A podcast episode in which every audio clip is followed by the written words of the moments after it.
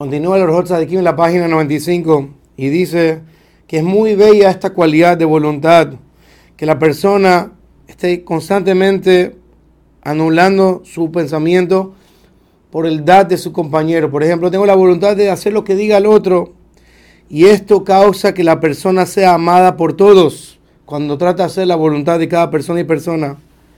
Y esta persona que siempre recibe todo con voluntad está muy cercana al camino de la Teshuvah. Porque cuando la persona, por ejemplo, está haciendo una mala acción y viene su compañero a reprocharlo, y él con voluntad acepta inmediatamente abandonar el mal y hacer Teshuvah, sale que esta persona tiene placer de sí mismo porque que él mismo sale beneficiado porque reconoce sus malos caminos, los abandona y empieza a hacer lo correcto. Y también le causa placer a sus compañeros que se unen con él. Y sobre esto dijo Shlomo Amelech en Mishle, el que escucha los consejos es sabio.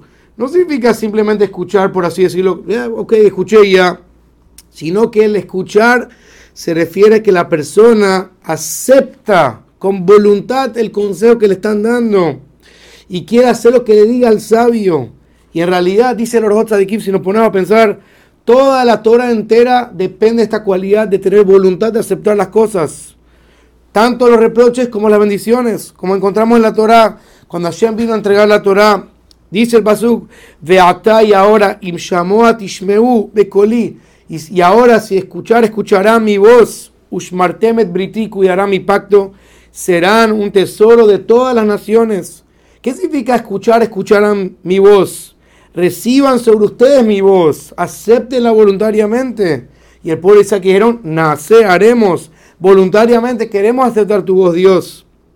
Y lo mismo es para el otro lado, para las maldiciones. De allá en Lotishma me lo queja. Y será si no vas a escuchar la voz de Dios Todopoderoso para cumplir con todas sus mitzvot ¿Qué significa? Que no queremos hacer la voluntad de Dios, no estamos dispuestos con voluntad a escuchar la palabra de Dios. Y justamente la verdad es cuando estamos dispuestos con voluntad a hacer la misión de Dios. Y la maldición es por no querer voluntariamente escuchar la voz de Dios.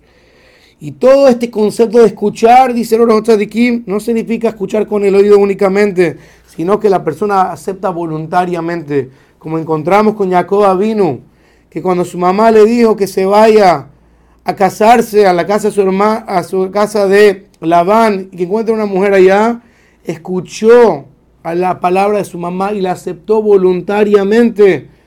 Y como escuchó voluntariamente y la aceptó, tuvo el mérito que ahí salgan las doce tribus. Con eso termina los rotos de Kim diciendo, que la persona que escucha a Dios significa que lo acepta con voluntad, morará con seguridad y estará radiante y no tendrá miedo del mal.